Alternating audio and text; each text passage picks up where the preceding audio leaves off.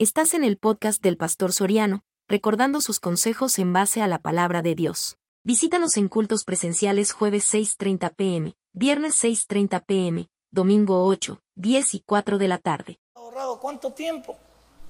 ¿Cuánto tiempo nos, viéramos, nos ahorráramos nosotros si fuéramos obedientes a Dios? ¿Cuánto tiempo nos ahorráramos nosotros si pusiéramos atención a lo que Dios quiere? ¿Cuánto tiempo usted y yo dejáramos de lamentarnos si pusiéramos atención a lo que Dios quiere? El problema, como le enseñaba yo era a la congregación de Apopa, era que el pueblo de Dios no tiene esa facultad, esa característica que se le pide a todas las personas en lo humano. Solamente obedezcan. ¿Qué cuesta obedecer las leyes de tránsito? ¿Qué cuesta obedecerle a su mujer usted va? Señor, que está aquí, ¿qué le cuesta obedecerle a su mujer? Más hoy que estamos en el Día Internacional. Ah, no, ayer fue el Día Internacional de Mujer. Felicidades, mujeres. Denle un fuerte aplauso a las mujeres, por favor. Eso, se me había olvidado. No. Bueno, ¿qué le cuesta a usted, esposo, obedecer a su mujer? ¿Qué le cuesta? Y la lleve en paz con ella. Señora, ¿qué le cuesta obedecerle a su marido? Hijos, ¿qué le cuesta obedecer a sus padres? ¿Qué cuesta obedecer a nuestro patrono? Va? ¿Qué cuesta? No? Si, no cuesta, lo que pasa es que somos bravucones, somos necios. Como decía mi, abuela, somos opuestos, ya viado. Somos un montón de garañones. Pero si fuéramos obedientes a Dios, hoy vamos a descubrirlo. Capítulo 13 del libro de Éxodo, versículo 17 al 22. Pero Dios siempre fue lindo. Y dice, y luego que Faraón dejó ir al pueblo, Dios no lo llevó por el camino de la tierra de los filisteos que estaba cerca, porque dijo Dios, mire, para que no se arrepiente el pueblo cuando vea la guerra y se vuelva a Egipto. Mas hizo Dios que el pueblo rodease por el camino del desierto del Mar Rojo y subieron los hijos de Israel de Egipto armado. Tomó también consigo Moisés los huesos de José, el cual había juramentado a los hijos de Israel diciendo, Dios ciertamente os visitará y haréis subir mis huesos de aquí con vosotros.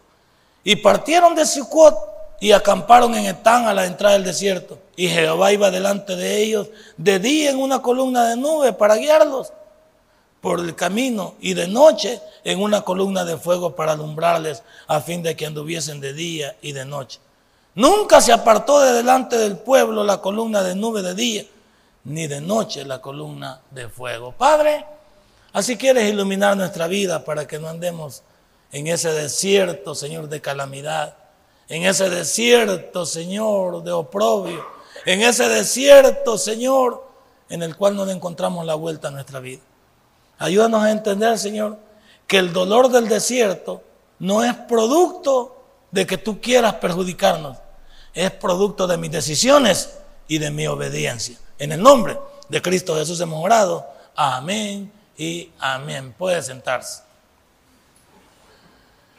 Hermano, si usted ha leído el libro de Éxodo, que es este libro que narra, o escúcheme bien, el libro de Éxodo narra un año y medio del vagar del pueblo por el desierto. Los 38 años y medio que faltan están narrados en el libro de Números. Pero este libro de Éxodo, desde que, porque Éxodo significa salida o liberación, porque es el momento en que Dios sacó a Israel de 400 años de esclavitud.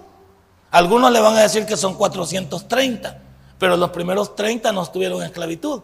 Era el apogeo de José, cuando estaba bajo la jerarquía del faraón y estaba muy bien. Los 400 años de esclavitud a los que me refiero es que Dios los sacó de un lugar de oprobio. Pero desde que Dios sacó a Israel, tuvo una característica con este pueblo y aquí la noté. Dios desde que Israel salió hasta el final que llegó a la tierra prometida, siempre le guió de su propia mano. Esta columna, de esta nube, y esta columna de fuego jamás se apartaron. El maná jamás le faltó. Nunca tuvieron que ir a, Simán a comprar ropa. ni tuvieron que ir a Payless Shoes para comprar dobles zapatos. Porque los zapatos que Dios les dio y la ropa que Dios les dio, jamás les faltó, imagínese usted. ¿Qué quería este pueblo? Pues? ¿Qué, ¿Qué, le faltaba a este pueblo? Pero este pueblo, a pesar de lo que Dios hacía, era un pueblo protestón. ¿Sí? Era un pueblo chunguión, como le dicen. Era un pueblo desobediente, como nuestros hijos y como hemos sido nosotros también.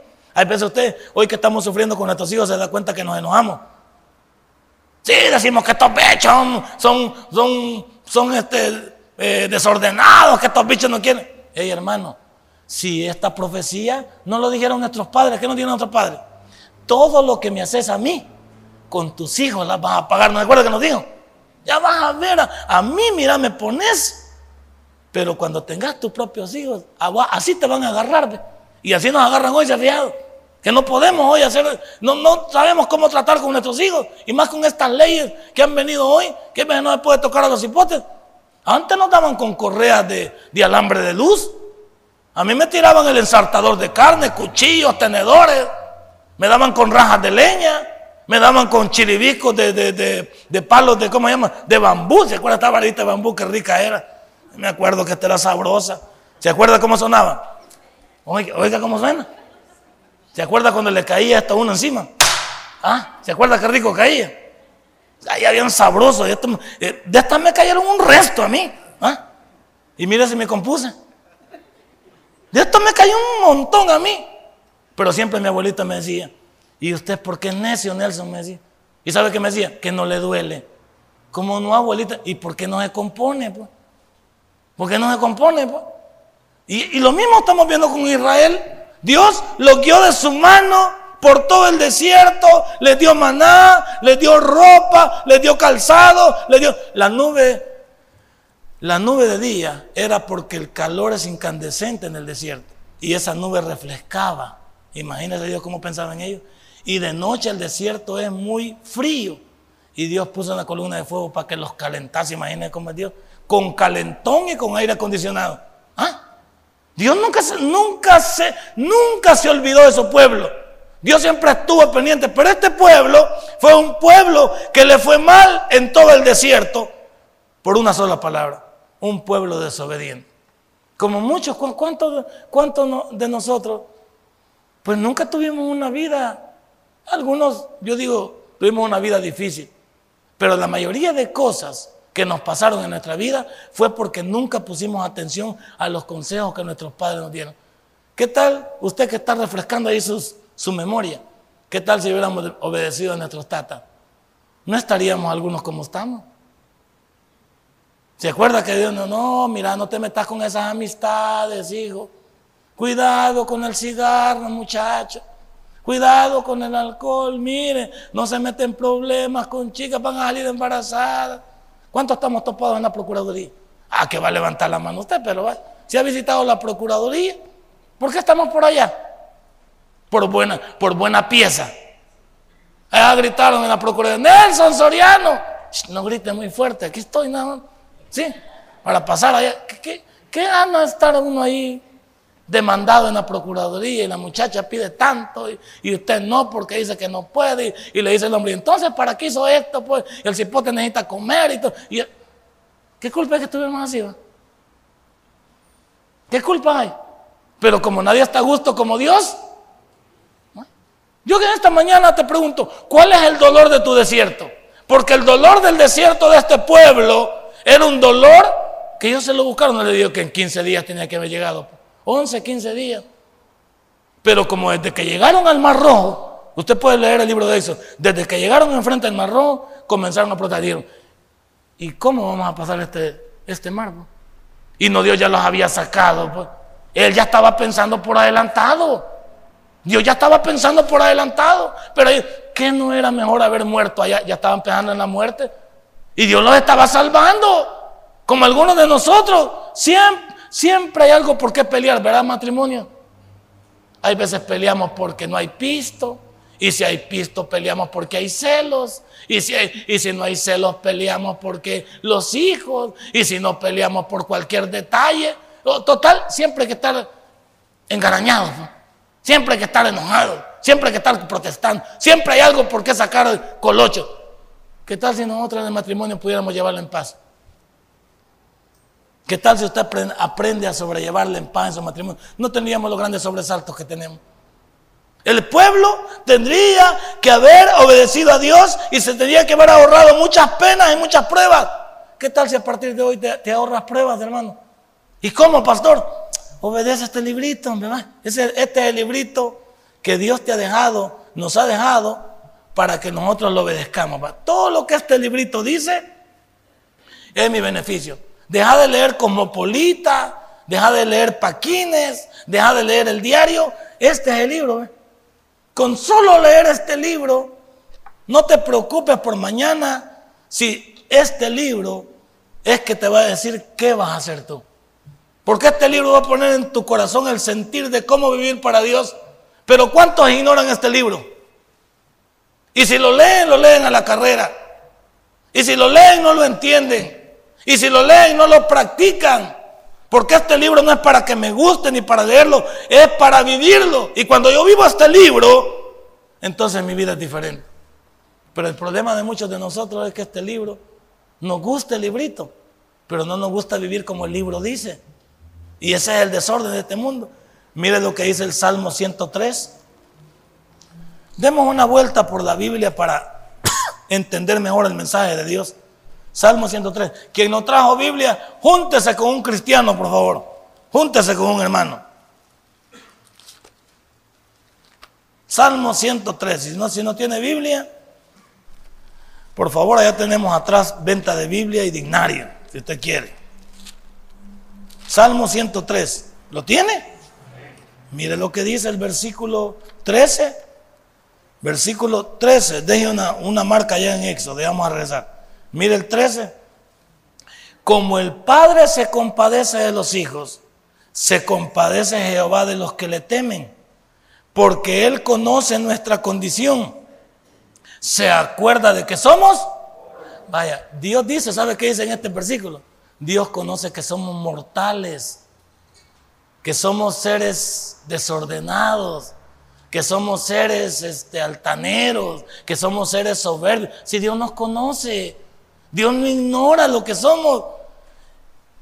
Y yo estoy enseñando una serie el día miércoles en el discipulado, La humanidad de Cristo. Para todos aquellos que dicen que Dios no los puede entender, Cristo te puede entender porque Él vino y tomó el cuerpo de un hombre y vivió aquí. Tuvo hambre, tuvo sed, tuvo miedo, murió en una cruz, fue incomprendido, fue apedreado, fue, le quitaron su barba, le pusieron ¿Cómo puedes decir tú que Dios no te entiende? Dios me entiende perfectamente porque tomó el cuerpo de un hombre normal. Al tomar el, cuerpo de un hombre normal, estuvo sujeto a todo lo que pasa en este mundo. Por eso ahorita que está a la diestra de su papá intercediendo por mí, él más que nadie me entiende.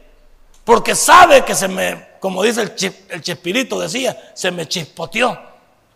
Se me fue la onda, se me, salieron las situaciones. Dios no entiende. Y por eso dice, como el Padre se compadece de los hijos, se compadece Jehová de los que le temen. Pero también dice, como Él conoce, como, porque Él conoce nuestra condición, se acuerda de que somos polvo, no se olvida de que somos mortales. ¿Quién es perfecto aquí? Si alguien es perfecto aquí, váyase porque usted está en el lugar equivocado. Si usted ya vuela, si usted no, usted no necesita estar aquí, usted necesita irse para otro lugar, váyase para el cielo.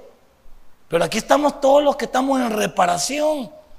Todos aquellos que esta semana hemos venido y decimos, Señor, ya no me quiero comportar como me comporté esta semana. Señor, a partir de hoy voy a respetar a mi esposa. Ya no voy a andar buscando otra señora si ya tengo una. Y la señora también, ya no voy a poner atención a lo que me dicen los demás. Ahora me voy a concentrar en esto, pues de todos modos nadie me empujó para, para meterme en lo que estoy metido ahorita. Porque uno pone decir, no, pero es que yo, mi matrimonio no funciona. Momento chiquita y chiquito. A nadie le empujaron lo que tiene. ¿Quién lo tiene? Usted solita lo escogió y usted solito lo escogió. A, nadie nos obligaron, ¿sí o no? Incluso hasta cuando nos, cuando nos decían, por ahí nuestros padres, mira, esa muchacha no te conviene, ¿qué decía? Pero a mí me gusta, vaya. No se meta. Y a los que nos dejan de afuera decían, ustedes envidia me tienen y ahora no llore. Si ahora está metido en un lío, ahora como decía nuestro pastor, ahora jinete. Ahora aprende a caminar. Más cuando hay hijos de por medio, más cuando ya tenemos una familia. ¿Qué culpa tienen los demás de los errores nuestros? Y eso es lo que nosotros no comprendemos. Que nosotros debemos entender que Dios sí nos entiende. Porque Él conoce que somos polvo. Aquí en el libro de Éxodo que estuvimos leyendo, podemos ver la preocupación de Dios por su pueblo. De día y de noche nunca lo dejó. Dios siempre pensó, de día el sol fuerte y de noche el frío del desierto. Dios siempre estaba pensando como un padre. Dios siempre estaba pensando en la protección. Y en la mañana solo sacaban la tacita y les caía el maná. Y tenían que agarrar una porción. Y habían vivos que agarraban dos. Y las otras les agarraba gusano. Porque siempre somos aborazados. No les digo, sacaban dos tazas. Te dije que una taza. ¿Por qué sacar las dos tazas? Porque pensaba que se iba a acabar dos tazas. No, la otra se podría. Porque Dios solo te permitía que una. Pero ¿cuánto le? Y cuando ya tenían maná, después que querían, querían carne. Y Dios dijo, le voy a dar carne hasta que le salga por las narices. ¿Sabía que, que Dios les daba el alimento que necesitaban ellos? ¿Por qué no les dio camarones? Va? Porque las camarones no, la verdad, nosotros somos unos grandes locos. Los camarones no son de beneficio para este cuerpo. Está bien que usted los coma de vez en cuando, pero no debe agarrar de bomba a estar comiendo camarones. ¿Por qué en la Biblia solo comían pescado? Y usted ve que carne roja no comen en la Biblia, porque la carne roja es dañina para este cuerpo. Pero como usted mira cómo está, ¿por qué? puro pollo campero, pura pizza, pura hamburguesa, Coca-Cola, churros, garrapiñadas. Al niño de, desayuno le pone así, dos churros y, una, y, un, y un botecito de Coca-Cola. Por eso el niño está todo averiado del cerebro. Cuando le preguntan las tablas al niño, le, bloquea el cerebro. ¿Cómo vamos a estar? Pues? Dios sabe lo que nosotros necesitamos, pero como nosotros queremos otra cosa, Dios les puso maná, ellos quisieron carne. ¿Cuántos de nosotros aquí, problemas del colon que usted tiene, se los evitaría con toda esta grasa que tú comes? Con esa colitis que tiene usted. No ande orando por colitis, deje de hartarse esa basura. No ande orando por colitis ya. Deje de comer eso que, le, que, los, que, no, que esos que están en problemas con los riñones. Deje de tomar Coca-Cola. La Coca-Cola, mire, sirve si usted tiene tapado una cañería, eche Coca-Cola y va a ver que lo va a destapar. Para que usted vea cómo le cae a usted en el organismo. La Coca-Cola es lo más dañino que hay. Pero mire, frescos naturales no toma, ¿verdad? Lechita no. Póngale a un niño un juguito de naranja y póngale Coca-Cola. ¿Qué va a agarrar el niño? Como ya lo vio usted. Usted no come frutas. ¿Se acuerda cómo las frutas, lo importante que son? Frutas y vegetales. No nos gusta. Tuviéramos mejor. Por esas cosas no hay que orar. Dios sabía lo que ese pueblo necesitaba. Pero el pueblo quiso carne. El pueblo dijo, ya nos aburrió el maná. Ey, mucha, eso es lo que ustedes necesitan. Es la dieta balanceada. Si alguien, mire, si todos los que hoy dicen de dieta balanceada conocieran lo que el maná es, no estuviéramos tan fregados como estamos. Esa obesidad, esos problemas que tenemos, esas dificultades en nuestro cuerpo, es producto del desorden de vivir. Dios sabe, Dios siempre estuvo enfocado y preocupado por su pueblo. Y Dios lo recuerda, mire lo que dice 1 Corintios 10. Vamos a 1 Corintios 10 a ver qué nos dice. Dios siempre está interesado en que entendamos su palabra. Dios siempre está interesado en que entendamos su preocupación y que dejemos de andar por el desierto con dolor si Él nos ha dado una vida y vida en abundancia. 1 Corintios capítulo 10. ¿Lo tiene? Versículo 13. Vaya, mire, para aquellos que estamos llorando de por qué estamos como estamos. No os ha sobrevenido ninguna tentación que no sea humana. Pero fiel es Dios que no os dejará ser tentados más de lo que podéis resistir, sino que dará también juntamente con la tentación la salida para que podáis soportar. Si nos tomáramos segundos en pensar las decisiones, no caeríamos en el dolor de desierto. Si tan solo, como dicen en la televisión, cuente hasta 10, no cuente hasta 10, cuente hasta 100. Tranquilícese, si el cristiano meditara, si las personas supiésemos sacarle provecho a nuestra vida y a todo lo que Dios nos da, si tan solo razonáramos, pero como somos impulsivos, ¿cuántos somos impulsivos? Impulsivos y, y tenemos la característica de ser arrebatados, aholotados, dicen en mi pueblo. Si, si tan solo dijéramos, ¿qué tal si le decimos, Señor, ¿qué dices tú? A mí, a mí me costó aprenderlo, pero tengo tiempos de haber hecho eso. Yo ya no tomo decisiones arrebatadas, sino que cuando alguien me dice algo o yo siento algo que voy a hacer, lo pongo en la mano del Señor. En, en este tiempo que falta, unos 15 días, Señor, tú me vas a hacer sentir si lo que voy a hacer es correcto o no es correcto. Ve el pastor Agdalá, aquel es ajolotado, el diapope es ajolotado, igual que yo, y le digo, mira, Vos ajolotado y ajolotado no vamos a ningún lado. Vamos a hacer algo. Algo que yo aprendí, te voy a enseñar. De ahora en adelante, todo lo que tú y yo pensamos hacer juntos, lo vamos a poner bajo la mano de Dios. Y Dios, si, si es su voluntad, todo va a darse pegadito. Nada va, no va a haber estorbo, porque Dios no quiere nada malo para mí. Pero como yo tomo decisiones arrebatadas, sin consultar y después le echo la culpa a Dios. A Dios no le puedo echar la culpa si no lo tomé en cuenta. Como una vez, ya le he contado esa, esa historia, pero vale la pena volverla a contar, que tiene que ver con esto. Un buen día, me acuerdo yo que estábamos reunidos en una mesa pastoral y uno de nuestros pastores tenía un problema económico. Se había metido en una casa de crédito y le estaban quitando, creo que la televisión o no sé si unos aparatos porque no los podía pagar. Entonces el pastor Aguirre, que era la persona que mediaba, porque era el encargado del ministerio, vino delante del pastor, pero como yo era nuevo, pues ah, como era nuevito dentro de la, lo que estábamos haciendo, yo pensaba diferente, pero el pastor me cambió el chip. Llegó Jorge Aguirre y le dice, fíjese pastor, le dice pastor general que, que el pastor fulano de tal, me reservo el nombre porque que lempa para llevar pescado Ahora no vamos a decir el nombre para no meterle en problema. El pastor fulano de tal le dijo, fíjese que ahorita le están quitando sus aparatos y su televisión porque no ha podido pagar. Y pastor le dijo Jorge Aguirre, yo he pensado si, si podríamos ayudarle como iglesia para que él pudiera salir de sus problemas. Entonces yo, pues como era nuevito, pensé, dije, el pastor ya va a sacar la chequera de aquí y le va a preguntar, ¿cuánto es vos? 300, sí, te voy a dar 400. Y se levanta ese maestro como de un 80 de estatura. Se levanta del, escritorio. ¿De quién estás hablando? Le digo. De fulano, le digo. Ah, va. Vos fulano, levantate y anda a arreglar. Ya sabes las palabras que él usa Eva. Anda a arreglar esa carajada. Y no vengas hasta que no lo hayas arreglado. Yo no puedo pagar tus cuentas porque te voy a hacer una pregunta. Cuando te metiste en este bonche, ¿me preguntaste a mí? No le digo, entonces, ¿por qué crees que pague yo tu bayuncada? Si vos nunca me consultaste. El ejemplo es válido para decir lo que Dios le preguntó hasta a Dios lo que he hecho. Para después reclamarle, Señor, mira cómo me tenés. Y dije, Señor, yo te tengo así. No seas brutito, vos solo te tenés así. Porque si me consultaras a mí, que soy la sabiduría pura, no te fuera como te va. Y eso transformó mi vida transformó mi vida ese, ese, e, e, ese, momento porque pues yo, yo lo hubiera hecho por emoción, ¿sí o no?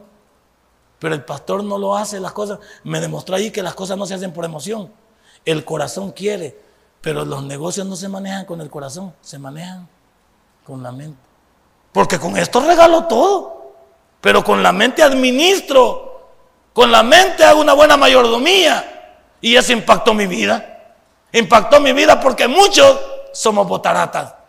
Porque muchos nunca pensamos en el mañana. Porque muchos nunca pensamos en lo que vamos a hacer. Hasta cuando nos suceden las cosas, ahí nos ponemos a lamentar. ¿Cuánto te hubieras ahorrado si piensas un momento y lo pasas por la parte de Dios? Aquí nos está hablando que Dios nunca nos va a meter en una cosa donde no nos piense sacar que Dios siempre está pensando que si lo tomamos en cuenta a Él, ya tenemos el 90% ganado. Oiga bien lo que digo, se lo digo con seguridad, después de haber andado ya muchos años por este ministerio. Si yo consultara a Dios, yo tengo el 90% asegurado de, lo que estoy haciendo. Porque Dios no ha perdido ninguna. Los que perdemos somos aquellos que aprendemos a vivir sin Dios a pesar de llamarnos cristianos. Por eso yo le puse el sermón, el dolor del desierto. Porque ¿quién nos manda al desierto? Dios no quiere meternos al desierto otra vez. Dios no quiere que vayamos, que vayamos por este mundo como cristianos dando lástima. Ay, pobrecito el cristianito. Voy a sacar la campanita porque aquí se me duermen. Que hay unos hermanos que como vienen desveladitos, va, entonces yo saco una campanita aquí, es tipo la misa, para despertarlos. Pues. Que hay unos hermanos, no es misa, pero unos hermanos que les llamo la atención para que se ponga ahí. Usted pellizque el que está durmiendo ahí, porque ya cae los chineos, usted que lo tiene a la par, dígale, hermano, niveles, dígale, niveles, hermano. Entonces, ¿qué estamos diciendo nosotros aquí? Que Dios esté en el entendido. Dios está en control, pero quiere que le tomemos en cuenta a Él. Mira otro versículo que nos va a impactar. Efesios 2.10.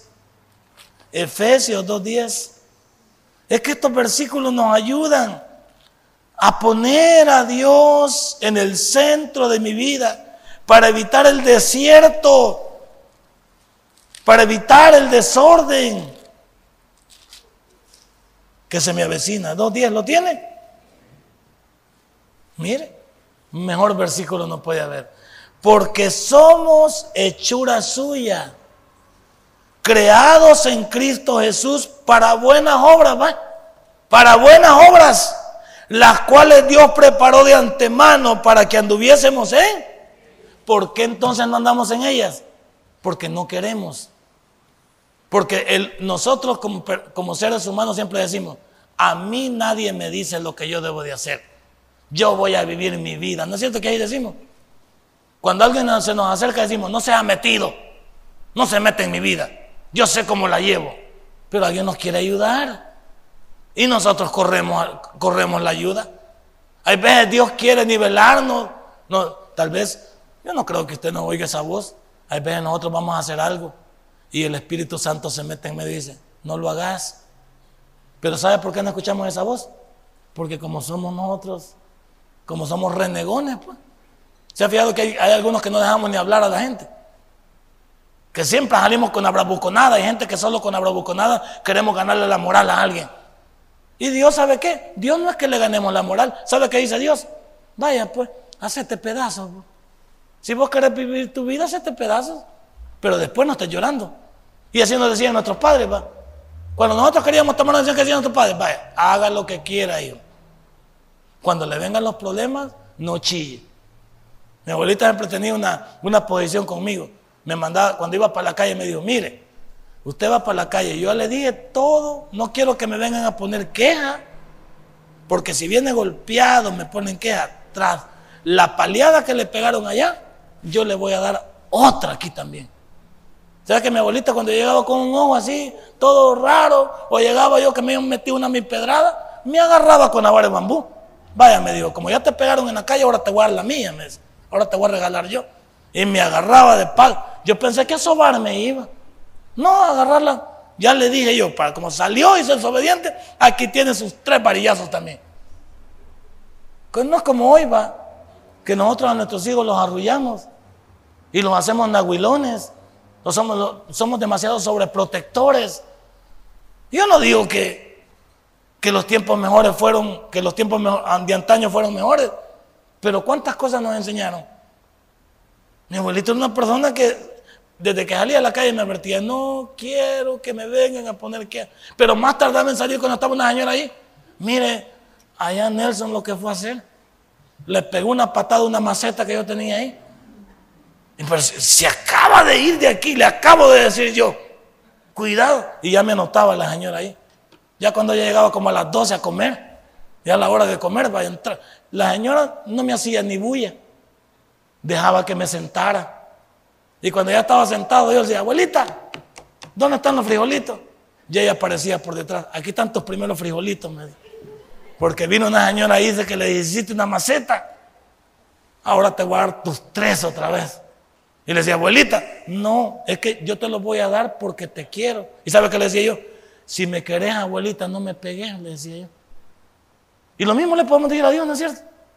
¿Cuántos de nosotros entendemos estos proyectos de antaño y nuestra vida sería mucho mejor si dejáramos que Dios guiara nuestra vida? Porque todo está bajo el auspicio de Dios. Él tiene todo bajo control. El desierto no te puede detener siempre que Dios vaya contigo. Pero como tú quieres ir solo, ¿cuántos queremos ir solo a la calle? ¿Cuántos no queremos que Dios nos ayude? Yo no necesito ayuda, dice usted. Entonces Dios dice, ah, pues dale. Pero solo que vas bajo tu propio riesgo y consecuencia.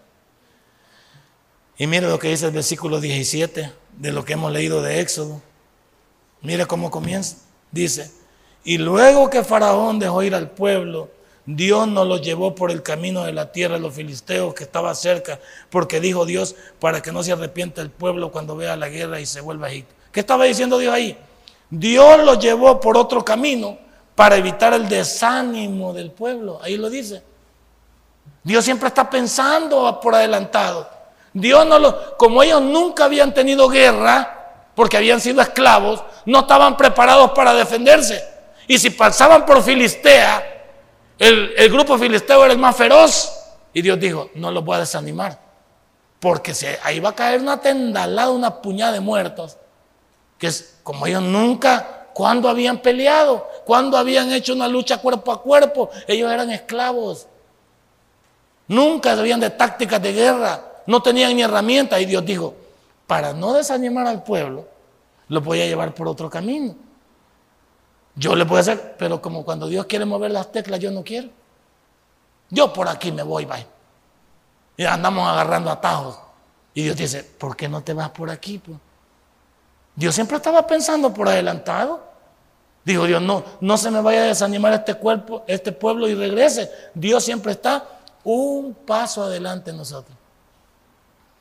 Como nuestros padres estaban un paso adelante. Pero ¿por qué nuestros padres estaban un paso adelante? Por la experiencia que ellos ya tenían. Es como cuando le decimos a nuestros hijos. Yo le digo a este incircunciso que tengo aquí, de mi hijo. Yo le trato de hablar, pero él piensa que yo le estoy mintiendo. A reír se pone. Yo le digo, ¿cuál es el chiste? Le digo. Yo te estoy hablando de, mi pasado y te estoy diciendo la manera en que debemos de, hacerlo. Y se me queda bien. ¿Qué decís? A unos días te pichan un mudo cuando les conviene, ¿no es cierto? Yo le digo, mira, hijo, todo lo que te estoy diciendo es para tu bien en el futuro, porque yo no quiero que te vaya mal. ¿Entendiste? No dicen nada, solo se quedan viendo. Yo creo que son zombies los bichos, solo lo quedan viendo aún. ¿Entendiste, hijo? Pago como cinco minutos y me queda viendo. No dice nada. ¿A cuántos nos cae ese consejo. Y bla, bla, bla, bla. Lo mismo, Dios, ¿cuántos sermones ha escuchado usted? Va? De este servidor, de otros predicadores, pero no cambiamos. Ay, dice yo, a mí me gustan los sermones del pastor Toby Jr. Pues sí, pero ¿de qué le sirve? No? A mí me gusta cómo predica el pastor. ¿Y de qué le sirve? Si no aprendemos nada. No, es que a mí me gusta. Sí, pero ¿de qué sirve si no ponemos en práctica lo que escuchamos? Si a mí no, es para que me guste, es puedo poner en práctica lo que escucho. Y Dios les dijo, no, este pueblo no está preparado. Yo le voy a hacer un, un punto ahí. Voy a llevarlos por otro camino. Yo te pregunto en esta hora, ¿cuál es el desierto por el que estás pasando tú que te estás desanimando? Algunos de ustedes tienen problemas económicos, problemas familiares, problemas en el trabajo, problemas en el negocio, problemas en la, comunidad. Y ya se está desanimando usted. ¿Por qué no deja que Dios le hable y lo lleve por otro camino? Usted ya lo intentó, Usted ya, ya trató de solucionar sus problemas y no ha podido. ¿Por qué no le permite a Dios que le eche una mano? ¿Por qué no le dice, Señor? Como cuando usted el, gran error que cometemos. Cuando estamos enfermos, ¿para dónde agarramos? De un solo para el hospital. Y allá cuando llegamos al hospital nos hacen una operación y nos dicen todas las enfermedades que tenemos. Ahí nos acordamos de Dios.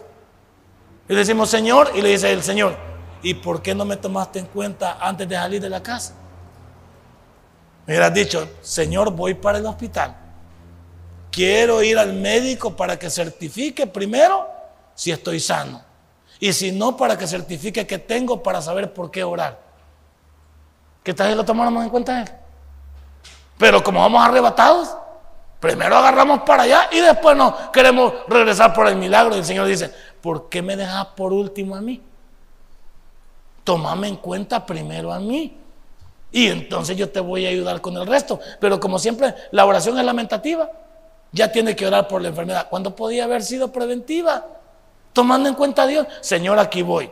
Me van a someter a una cirugía, Señor. Tú sabes que yo soy tu hijo. Yo quiero salir bien porque yo tengo estas expectativas en tu. Usted va hablando con él. Tú sabes que una cirugía lo pone uno entre la espada y la pared. Si va a salir de la cirugía, si no va a salir, que no vaya a complicar la anestesia, que los médicos sean los correctos, que no le vayan a dejar unas alfileres adentro, ni, una, ni le vayan a dejar unas tenazas ahí también adentro. Usted siempre va pensando por adelantado. Todo adelantadito. Y como está poniéndolo todo bajo la voluntad de Dios, hasta cuando lo duermen, usted va tranquilo, Señor, aquí me van a dormir. Pero voy a despertar siempre, Señor, para seguir haciendo tu voluntad. Señor, aquí, ¿qué necesidad? Pero ahí dice, Señor, ahí te dejo la llave. si no regreso, ahí van a ver. ¿Y, por qué grande salve que es suyo? Pues? Aquí dejo todo arregladito. Y ya no le, pide perdón a la suegra y le pide perdón al chucho y a todo. Porque como ya no sabe si va a regresar. ¿Por qué no lo toma preventivamente, pues? ¿Por qué no se toma de la mano de Dios, pues? Este pueblo, si tu, si tu desierto te desanima, confía en Dios y Él te guiará por la mejor opción para tu vida. Lo que Dios nos dice es la mejor opción. No te olvides eso. Hasta un versículo te puede, te puede decir lo que debes hacer. Un versículo. Una predicación, una alabanza. Te puede hablar si es del aspecto espiritual. Pero como andamos en la pura carne. ¿ah? Pero que estamos, estamos, estamos confiando en don Robertillo, hoy que fue leído aquí. Hoy que venga don Robertillo va a estar mejor. La niña Mili, porque la niña Mili es lo que la niña Mili nunca va a renunciar de ahí, ella siempre gana. Hoy que cayó Nayib Bukele, vamos a estar mejor en Salvador. ¿Quién dice? ¿Usted confía en Nayib? Yo no, yo confío en Dios. Ay, que si Nayib se deja guiar por Dios es otra cosa. Hay que ver a don Nayib. Yo no me voy a meter con don Nayib, no, hay problema. Pero ¿cuántos andamos ahí? Que mi candidato. Y quedó don Quijano de, diputado. Y ya nos vamos a mejorar. Y quedó, quedó el otro allá. No, hombre, ¿para qué? Pues? Yo no, no, confiamos en el hombre. Jeremías dice, maldito aquel que confía en el hombre. ¿Por qué no confían en Dios? Mire lo que dice Deuteronomio 8. Y ya nos vamos yendo quizás a desayunar. ¿Tiene hambre usted? Yo también. Ya, ya, ya nos vamos. Ahí estamos esperando los huevitos. Ahí nos está esperando también el quesito, la cremita, chocolatillo pancito recién hecho. No es del hermano Ronald porque se arruina si no traemos de otro pan, pero hemos traído un pan bueno. Este, perdón, perdón por el comercial, Ronald. 8, 8, 4, veámoslo aquí. 8, 2, mire lo que dice. 8, 2 de Deuteronomio. Y te acordarás de todo el camino por donde te ha traído Jehová tu Dios estos 40 años en el desierto para afligirte para probarte, para saber lo que había en tu corazón, si habías de guardar o no sus mandamientos. Mire cómo es de lindo Dios, va.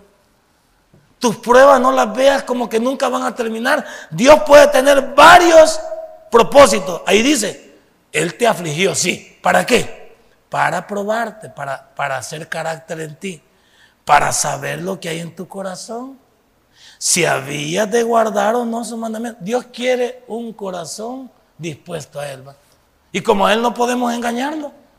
Ahí estás en la prueba. No, hombre, cálmate. Mírale el propósito a la prueba. Dile, Señor, como todos los que hemos pasado pruebas, aquí podemos ver eso. A mí no me puede contar usted eso. porque yo ya pasé las mías. Y buenas. No, hombre, no, aquí haríamos un culto de, de 40 horas contándole yo. Un año y medio en prueba, un año y medio, sin trabajo. Un año y medio con la familia dividida. Un año y medio sin que nadie te conteste el teléfono, sin que nadie te ayude, sin que... Un año y medio de la más angustia, donde solo tú piensas, dice, valgo más muerto que vivo. Donde tú siempre estás pasando pensando en la fatalidad, donde te traumas, donde te enojas, donde te desesperas. Eso no me lo va a contar usted. Pero qué chivo es al final del túnel, cuando tú logras ver la luz y esa luz nunca se apaga. Dios quiere. Y mira el versículo 3. Y te afligió y te hizo tener hambre y te sustentó con maná, comida que no conocías tú, ni tus padres la habían conocido, para hacerte saber que no solo de pan vivirá el hombre, mas de todo lo que sale de la boca de Jehová vivirá el hombre. ¿Va?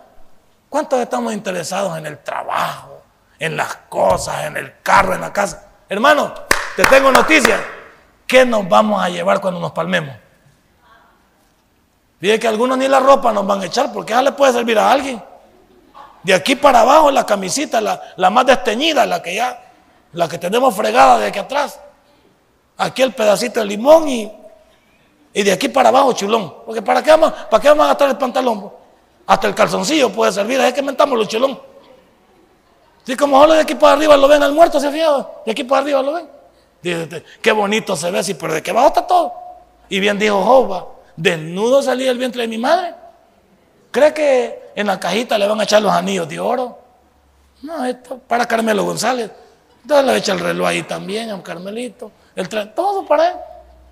La camioneta, ¿quién le va a quedar? Pues le va a quedar a estos incircuncidos. Él le va a dar pedazos. ¿Qué se va a llevar usted? Va? ¿Por qué pasamos afanados tanto en las cosas? Y hay veces hay gente que pasa afanado tanto en hacer las cosas que ni las disfruta, pues, que ya cuando quiere disfrutarlas ya no puede. Tenía, cuando ya compró el carro el maestro ya estaba todo tilinte, ya no, ya no puede ni caminar, ya ni meter la velocidad después. ¿Para qué? Ya cuando el maestro tenía pisto, quería ir a comer pupusas a los planes, pero ya no puede porque ya no, sostiene nada en el estómago. Solo en el servicio pasó toda la noche. ¿Sí para qué, pues? ¿Para qué, pues? ¿Y por qué nos abatimos con tantas cosas que hacemos? Yo no digo que no hay que preocuparnos por todo lo demás. ¿Pero qué? ¿Por qué no disfruta lo que tiene? Disfrute su familia, disfrute sus hijos, disfrute lo que tiene. Trate de disfrutar lo que tiene. Si eso es lo que se va a llevar. Lo que vamos a llevar es todo lo que nos vamos a tener encima en el momento. ¿Y, por qué no enseñarle a todos los demás a valorar? Dios, Dios nos dice ahí, no te preocupes por lo demás, yo estoy en control. Mira el 4, tu vestido nunca se envejeció, le dice, sobre ti, ni el pie se te ha hinchado en estos 40 años. Anduvieron caminando, nunca le faltó calzado y nunca les faltó vestimenta. No estaba ni Simán ahí, ni Prima Moda ni Peiles Chu, ni Adoc. Dios estaba encargado de todos ellos por 40 años. Tu vestido nunca se envejeció. De eso, ¿para qué yo necesitaría un traje de esos? Señor, para venir con el mismo. Pues. Y siempre de toque. Porque el pueblo siempre ha admirado. Y luego dice, reconoce a sí mismo, dice el 5, en tu corazón, que como castiga el hombre a su hijo, así Jehová tu Dios te castiga. O sea, si te portas mal, atente a las consecuencias. Porque si Dios es un Padre justo, no te las puede dejar pasar. Porque al hijo que se les deja pasar, usted es un alcahuete y entonces ese hijo no va a servir. Que tus hijos te recuerden por estricto, no por alcahuete. Una señora, ese pandillero que fui a ver allá, allá aquí, por, ¿cómo se llama? San José de las Flores, ¿cómo se llama el lugar de abajo? Tonacatepeque. Ahí fue a visitar al pandillero, con esto finalizo. Y vaya a hablar con el muchacho pandillero, todo tatuado de que todo tatuado de la cara y todo tatuado de, de la piel. Y le digo, joven, ¿cómo estás? Bien, me dijo. ¿Usted pastor? Sí, para un regalo del Señor, el pastor me ha traído aquí. Le digo, Qué bueno, me dijo, pudimos a platicar. Se miraba mero amargado el bicho. Y le digo, el bicho ahí, estuvimos hablando de Dios. Y le digo yo, dice la pregunta, primero una pregunta que me llama la atención, ¿por qué te tatuaste toda la cara? Le digo yo. Yo me he tatuado la cara para que la gente me tenga miedo. Me Porque yo voy a una, una tienda y pido un churro y me lo dan y no lo pago. Pido una cerveza y no la pago. Le digo, anótenmela. Me subo al bus, no me cobran. Y les digo, señores, no estoy aquí para quitarle nada a nadie. Solo necesito un dólar de cada uno. Si no me lo dan, entonces voy a tener que desvalijarlo. Pero si ustedes me dan un dólar cada uno, no tengo problema. Y la gente me lo da. Voy por la calle y la gente se aparta. Pero me dijo, en el interior yo tengo miedo. Yo soy un gran miedo porque sé que hay alguien en este mundo que me va a quitar la vida. Pero mientras yo pueda hacer la maldad, la voy a hacer. Entonces yo cuando ya me venía, le digo, ya después de que hemos hablado y hablamos del Evangelio, estamos todos, le digo, mira, le digo, ¿no quieres mandarle algún recado a tu mamá para que yo pueda decir? Y me sale el bicho, ahí se enojó. Mira, me dijo, esa vieja tal por cual no la quiero ver, me dijo. ¿Por qué? Le dije yo, por si no, madre, de repente, porque por ella estoy aquí, me dijo. ¿Cómo así? Le dije yo. Es que mire, me dijo, ella nunca me corrigió, me dijo. Y todos los garrotas y todas las cosas que me han pasado es culpa de ella. Yo quisiera que ella me los hubiera dado antes que me lo hubiera dado la vida. Y por ella estoy aquí, ella siempre pasó metida en la iglesia, siempre pasó en esto, en lo otro, pero nunca se preocupó por hablarme a mí y corregirme. Esa fue la mejor lección de ese muchacho. ¿De qué sirve que seamos religiosos? ¿De qué sirve que seamos? Si, si lo nuestro no, no lo tenemos bajo protección. No seamos candil de la calle y oscuridad en nuestra casa. Porque algunos somos buenos para arreglar los problemas de los demás, pero malos para arreglar los problemas de los nuestros. Buenos para, para aconsejar el matrimonio ajeno y el mío todo estar talado. Buenos para aconsejar los hijos ajenos y los míos. Unos grandes enfermos mentales. ¿De qué sirve que, que nosotros seamos buena pieza para los demás si toda mi vida es un desastre? Y ese es el problema de muchos de nosotros. Dios nos está diciendo esta mañana, avívate, porque yo siempre quiero lo mejor para ti. ¿Cómo se llama el sermón? El dolor del desierto. Pero usted no tiene que ir por el dolor del desierto, usted ya tendría que ir bajo la nube. Usted ya tendría que ir bajo la protección de Dios. Esta mañana, sea obediente. Esta semana haga nuevos propósitos. Esta semana dígale, Señor, ya me aburrí de ser un perdedor. Ahora quiero ser un ganador. Regálale un fuerte aplauso a nuestro Dios. Padre y buen Dios, te doy gracias esta mañana.